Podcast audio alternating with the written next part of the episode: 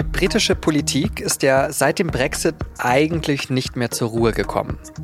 Premierministerinnen und Minister sind zurückgetreten, bevor man sich in Deutschland so richtig den Namen gemerkt hat. Und so gesehen hat das, was am Montagvormittag passiert ist, irgendwie ganz gut ins Bild gepasst. Premier Rishi Sunak hat da mal wieder verkündet, dass er das Kabinett umbauen will. Darüber und über alte, prominente Bekannte im neuen britischen Kabinett habe ich mit Stefan Cornelius gesprochen. Er ist Leiter des Politikressorts der SZ. Sie hören auf den Punkt, den Nachrichtenpodcast der Süddeutschen Zeitung. Ich bin Johannes Korsche. Schön, dass Sie zuhören.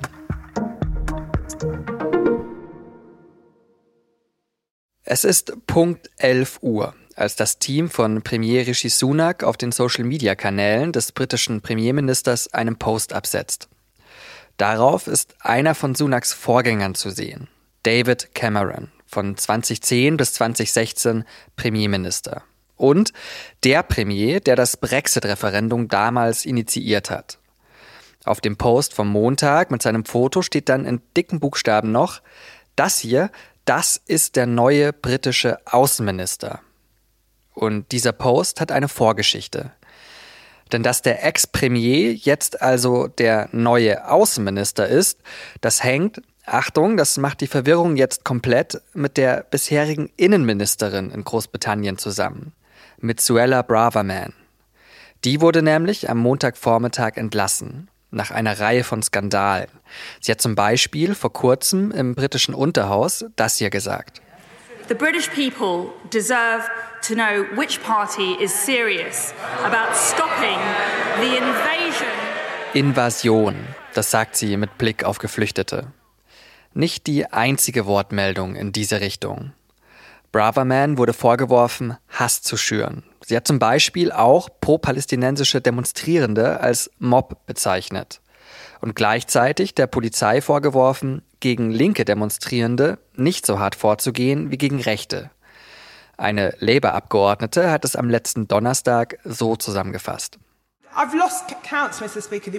Sie komme beim Mitzählen ja schon ganz durcheinander, wie viele Menschen Braverman schon verteufelt hätte, sagt die Abgeordnete. LGBTQ-Menschen, Obdachlose und Minderheiten, zählt die Abgeordnete da auf. Warum komme von der Innenministerin Braverman nur so viel Hass? Seit Montag jetzt also Ex-Innenministerin. Und das hat eben zum Stühlerücken im Kabinett geführt. Der bisherige Außenminister, James Cleverly, wird neuer Innenminister, also der Nachfolger von der entlassenen Braverman.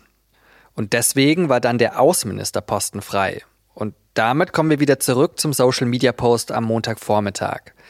Und zur doch schon recht sensationellen Besetzung im Außenministerium. Ex-Premier David Cameron. Viel hin und her also, gerade in der britischen Politik. Um das alles besser zu verstehen, habe ich mit Stefan Cornelius gesprochen. Er leitet das SZ-Politikressort.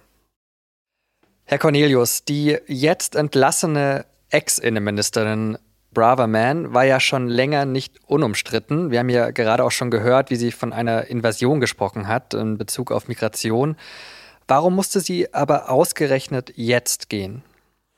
Es war einfach zu viel geworden. Suella Braverman war eine wirkliche Belastung für diese Regierung. Sie war ungesteuert, sie war ein Tagesrisiko für den Premierminister und sie hatte allein in den letzten Tagen mit mindestens zwei oder drei enorm unkontrollierten Vorstößen auf sich aufmerksam gemacht, radikalisiert, das Land gespalten.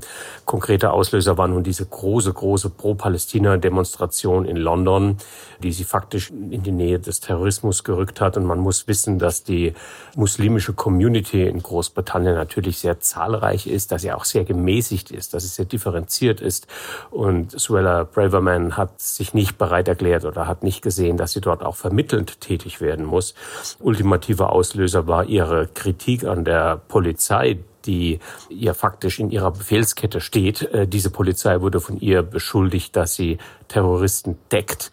Und all das ist in der Wortwahl, in der Radikalität, in der Wahrheit, also in, der, in den wirklichen belastbaren Aussagen nicht haltbar. Und deswegen musste sie gehen. Dann schauen wir mal auf die Weichen, die Sunak jetzt in seinem Kabinett neu gestellt hat. Vielleicht erstmal auf den Nachfolger im Innenministerium. Das wird der bisherige Außenminister James Cleverly. Ist das eine gute Wahl? Wird es mit ihm jetzt, ja, ich sag mal, ruhiger im Innenministerium? Auf jeden Fall, James Cleverley ist eine sehr, sehr verlässlicher Kraft im Kabinett Sunaks, aber er wird nun Innenminister wider Willen. Er wollte das nicht. Er hatte immer zu Protokoll gegeben, dass man ihn faktisch aus dem Außenministerium heraustragen müsse und die Kratzspuren im Parkett würden, würden noch sichtbar sein, die seine Finger dort hinterließen. Also er war mit Leib und Seele Außenminister, er war ein guter Außenminister und nun muss er dieses undankbare Innenressort übernehmen, das natürlich vor allem das Migrationsthema Thema zu betreuen hat. Und insofern hat er vielleicht den undankbarsten Job nun geerbt. Den Posten im Außenministerium, den Cleverly frei macht, den wird jetzt David Cameron antreten, ein alter Bekannter, ehemaliger Premierminister. Um das mal auf Deutschland zu übertragen, es wäre ja fast so, als würde Angela Merkel jetzt Außenministerin werden unter Scholz. Das ist schon einigermaßen einmalig, oder? Das ist ziemlich einmalig und auch ziemlich unvorstellbar. Also David Cameron kommt zurück. Äh, das ist schon eine Sensation. Das ist die eigentliche Nachricht dieser Kabinettsumbildung. Und man fragt sich, welcher Schwanz da mit welchem Hund wedelt. Also es ist wirklich, der Vergleich ist nicht ganz falsch mit Merkel und Scholz, aber er ist natürlich auf deutsche Verhältnisse nicht übertragbar. Diese Rückkehr zeugt von der Verzweiflung der Tories. Es ist einerseits ein Signal, nun übernehmen die erfahrenen äh, Recken wieder das Ruder, das Schiff wird stabilisiert, es gibt so eine Art Seniorenkabinett, die sichere Hand steuert Großbritannien. Auf der anderen Seite natürlich das, die Vorstellung, dass ein auch zu wirklich äh, dominanter Premier, wie es Cameron war, sich nun unterordnet unter einem Premier, den er damals in seiner eigenen Zeit bekämpft hat, dass er sich dessen Anweisungen beugt, dass er auf der Welt wahrgenommen wird als nur der Außenminister Großbritanniens, wo er doch mal der Premier war. Das ist alles sehr schwer vorstellbar. Er war damals gegen den Brexit, hat aber selbst damals die, die Ursünde des, der britischen äh, Gegenwartspolitik ausgelöst, nämlich das Brexit-Referendum, das dann schließlich in einem Austrittswunsch einer knappen Mehrheit endete. Er war für den Brexit verantwortlich. Also wir sehen ein paar Twists and Turns, ein paar Windungen und Wendungen, die uns alle erstaunen müssen. Und man fragt sich, wie zum Teufel soll das das gut gehen. Das war auch mein erster Gedanke, als ich das gehört habe, dass Cameron jetzt halt neuer Außenminister wird. Also die Vorgeschichte Brexit, dann das Verhältnis zu Sunak, haben Sie gerade auch schon angesprochen, ist auch nicht das allerbeste. Wie kommt denn Sunak dann jetzt trotzdem ausgerechnet auf David Cameron? Er hat keine andere Wahl. Das Personal ist ausgelaugt. Wir sehen ja auch in der zweiten Reihe, diese Kabinettsverschiebung heute geht ja einher mit einer gewaltigen Verschiebesituation auch auf der zweiten Ebene bei den parlamentarischen Staatssekretären, würde man in Deutschland sagen, also bei den Ministers. Und die, da, da gibt es allein sechs Wechsel in den unterschiedlichen Ressorts.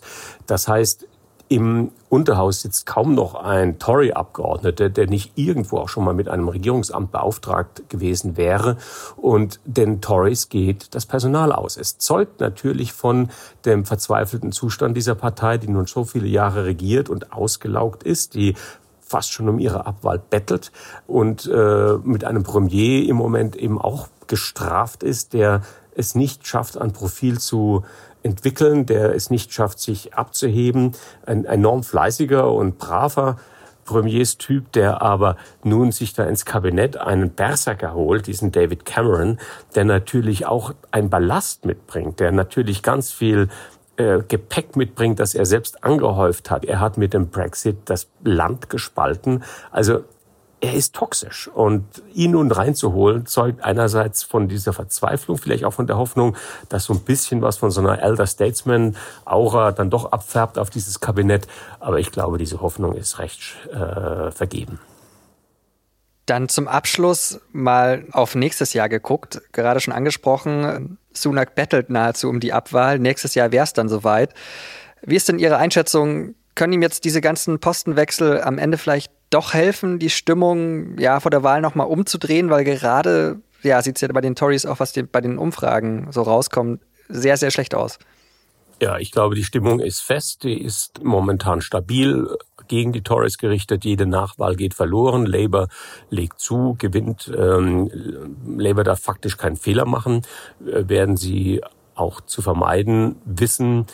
Das Hauptthema in Großbritannien wird der Niedergang des Landes sein, die ökonomische Situation, die Verarmung einhergehend mit einem Kollaps des Sozialsystems, einem Kollaps der Wohnungssituation, des Gesundheitssystems.